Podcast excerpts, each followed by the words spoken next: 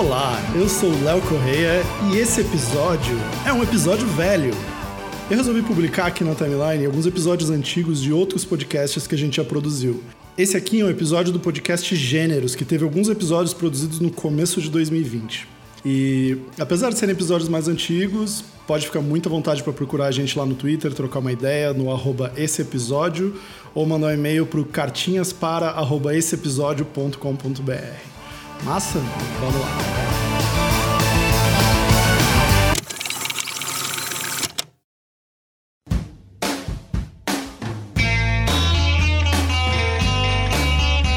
Olá, seja bem-vindo ao Gêneros, o nosso papo genérico sobre humanidades.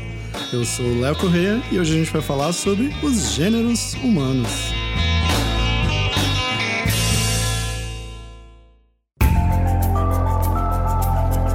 Hoje a gente vai falar sobre os gêneros humanos e a gente está falando aqui de homens, mulheres e todas as possíveis variações que existem entre esses dois espectros e esmiuçar um pouco o que, que isso tudo significa. Aqui eu pretendo cobrir as bases dessa discussão, porque obviamente ela é muito grande, pode gerar muito material. Então vou tentar abordar de forma bem didática o, como que a gente pode destrinchar esse assunto e começar a entender um pouco melhor o que isso tudo significa. Primeira distinção que a gente precisa fazer é sobre gênero e sexo. Só essa distinção já faz a gente perceber que as definições que a sociedade traz para gênero e sexo não são suficientes para dar conta das variações que a gente tem dentro dos, do espectro de seres humanos. Né? O primeiro cara notório a estudar isso foi um moço chamado Robert Stroller, que foi professor de psiquiatria da Universidade da Califórnia e que nos anos 60 fez uma pesquisa onde ele fez essa distinção de sexo e gênero. Para ele, o sexo é a parte fisiológica. O gênero está mais ligado a aspectos culturais, sociais e históricos. Ele estudou crianças intersexo e observou que, independente da genitália que elas tinham, elas acabavam se comportando de acordo com o gênero que elas se identificavam.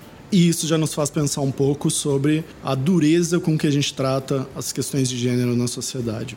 Dentro desse olhar, mesmo distinguindo gênero e sexo, a gente pode quebrar um pouco mais essas coisas a gente colocaria o sexo como essa questão genital, essa questão de cromossomos, aquilo que é intrínseco das pessoas, é biológico, é o que, que a gente nasce tendo em termos de gameta, de órgãos sexuais e assim por diante.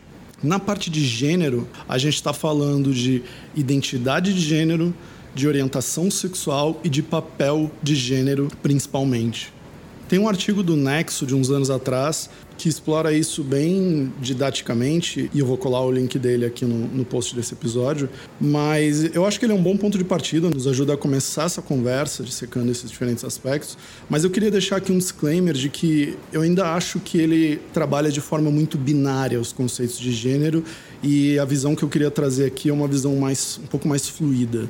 Eu acho que isso vai ficar claro à medida que eu for passando pelos diferentes tópicos.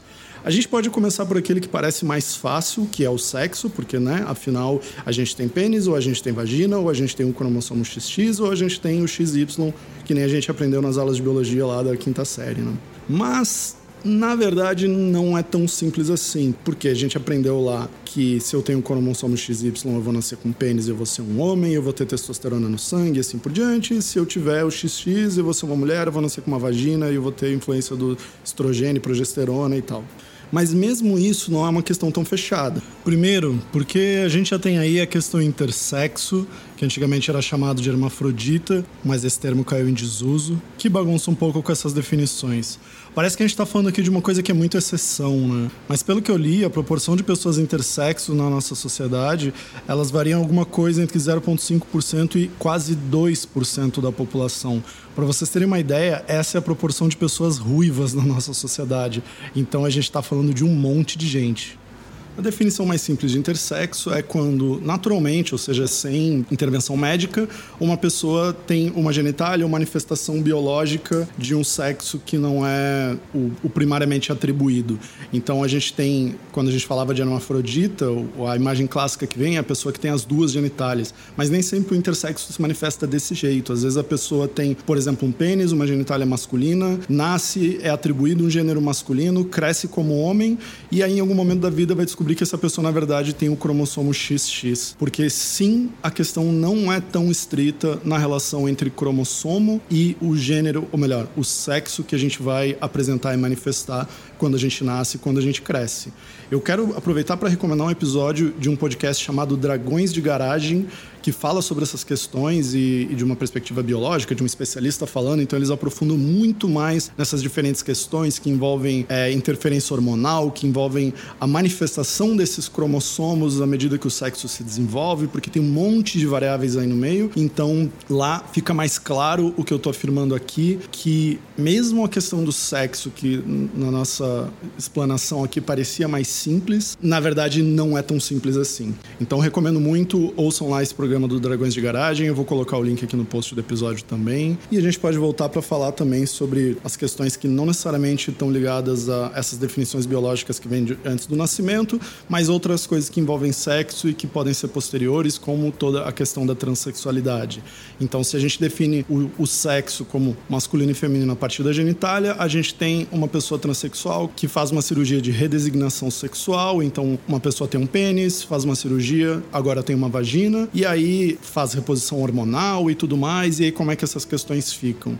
A gente teve, por exemplo, no ano passado uma polêmica que, na verdade, é uma polêmica que só começou, essa discussão ainda vai acontecer muito, da jogadora Tiffany Abreu, jogadora de vôlei, que é uma, uma mulher transexual que está jogando na liga feminina e à medida que ela começou a ganhar notoriedade, levantou toda uma série de questionamentos do tipo, pô, ela cresceu como homem, então ela sofreu influência de hormônios masculinos e, portanto, ela tem uma vantagem competitiva por conta da capacidade física dela. Por outro lado, ela é uma mulher, ela tem vagina, inclusive, ela faz reposição hormonal e, portanto, ela vive sob a influência de hormônios femininos. Então, ao mesmo tempo, ela não poderia jogar numa liga masculina porque ela não é um homem. Então, como que essa questão se desenvolve? Eu acho que é uma conversa, como eu falei, que está no início. A gente não pode aqui tentar estabelecer um veredito porque eu acho que tem muita água para para rolar ainda, mas serve para exemplificar como essa questão do sexo, embora parecesse simples no início, não é assim tão simples.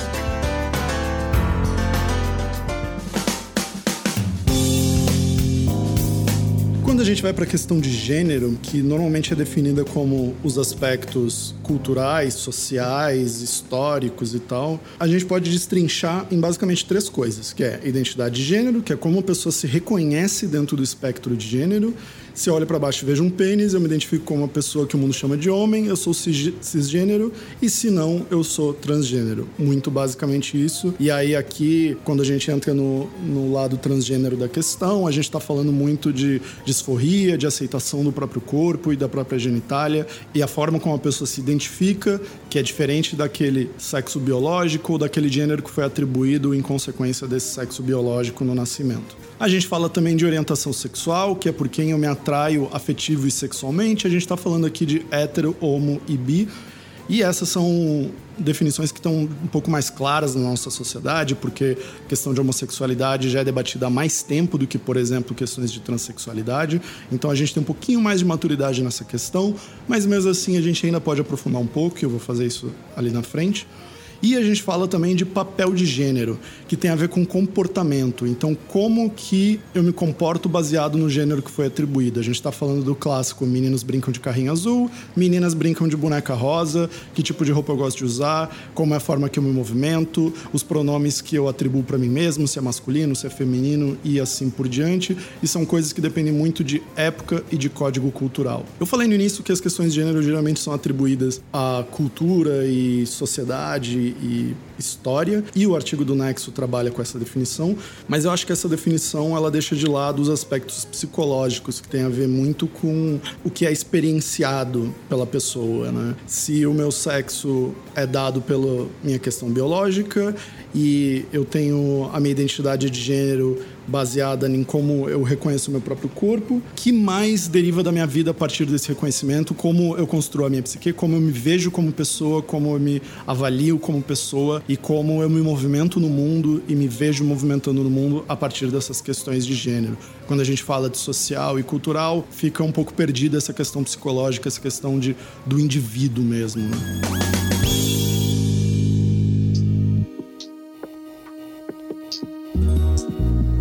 Sobre a primeira questão da identidade de gênero, eu não vou entrar muito profundamente aqui no, nesse episódio. Eu tô falando de cisgênero, de transgênero, e eu acho que a gente pode trazer um programa só para isso no futuro, especialmente para trazer pessoas transgênero para falar, porque são pessoas que têm pouco espaço de fala na sociedade. Então, quero abrir esse campo aqui para a gente poder ouvir essas pessoas, até porque pessoas cisgênero a gente está careca de ouvir, são a maioria das pessoas que falam no mundo, né?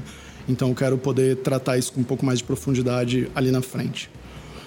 Falando de orientação sexual, como eu disse, parece a coisa mais simples. Existe hétero, existe o homo e existe o bi. Eu acho que essas definições elas trazem o entendimento e, e nos ajudam a conseguir diminuir o preconceito e, e, aumentar a aceitação dessas pessoas dentro do mundo. Embora a gente ainda esteja engatinhando nesse aspecto e a gente tenha muita violência contra pessoas homossexuais, principalmente existe muito preconceito a respeito de como essas pessoas são, como elas se desenvolvem, todo o aspecto conservador no olhar para essa questão toda. E eu acho que essa visão muito fechada dentro dessas três orientações, elas podem reforçar uma visão preconceituosa. O que, que eu quero dizer com isso?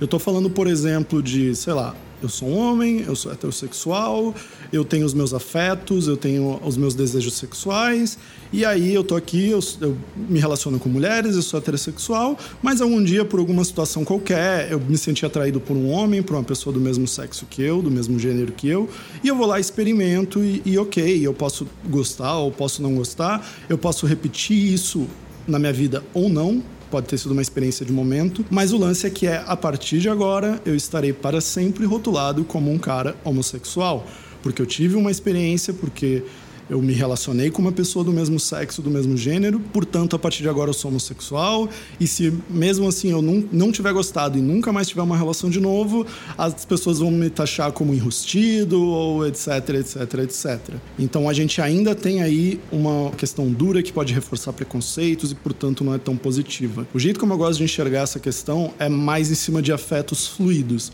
que a gente não atribua a opção sexual, orientação sexual a pessoas, mas em sim às as relações. Então, não necessariamente é um indivíduo que é homossexual, mas é um indivíduo que tem diversas relações. Algumas dessas relações são homossexuais, outras são heterossexuais e assim por diante. Porque se a gente consegue chegar nesse nível de entendimento e maturidade sobre a fluidez das relações, possivelmente a gente se afasta desse preconceito, desses rótulos duros e dessa violência que pode ser física, mas também pode ser psicológica e que gera muito sofrimento e muito desgaste na sociedade. Então aí eu estou flexibilizando a questão do sexo, estou flexibilizando a questão da identidade de gênero e agora eu estou ainda flexibilizando a questão de orientação sexual, que para nós parece tão fechadinha, tão redondinha e, enfim, parece uma conversa encerrada.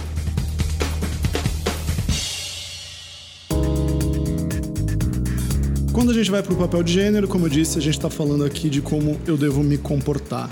É, se eu sou homem, eu uso roupas de homem, se eu sou mulher, eu uso roupas de mulher, eu me maquio, eu uso salto alto e assim por diante. O papel de gênero é como eu me comporto, mas principalmente como a sociedade diz que eu devo me comportar, e esse é um ponto muito importante.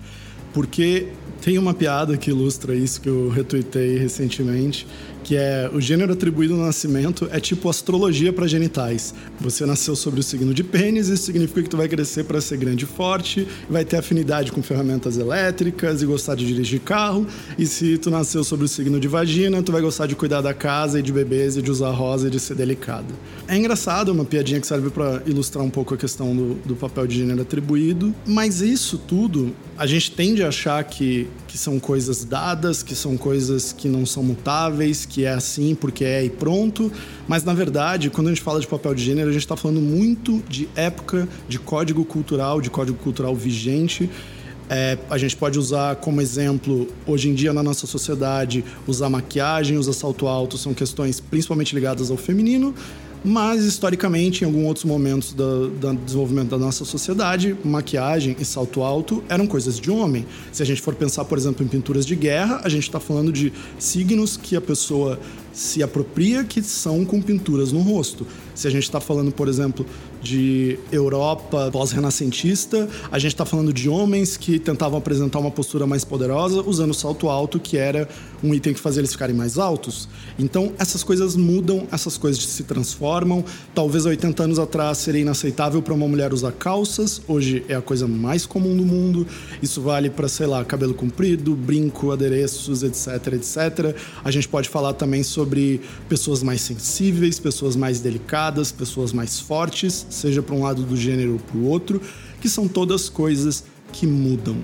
Na minha experiência dando aula para adolescentes, eu vejo já muitas diferenças em relação a essa coisa do comportamento esperado em, em relação à minha infância e adolescência, por exemplo de, de como esses jovens já enxergam esse comportamento de uma forma bem mais fluida e bem menos fechada do que o jeito como eu aprendi e como a maioria de nós que somos adultos hoje aprendemos. E, e eu fiquei muito feliz quando eu comecei a ver esse tipo de coisa, porque eu acho que já é um indicador de que, apesar de toda a onda de conservadorismo que a gente vive, sei lá, a galera mais jovem tá vindo e, e quebrando tudo mesmo assim.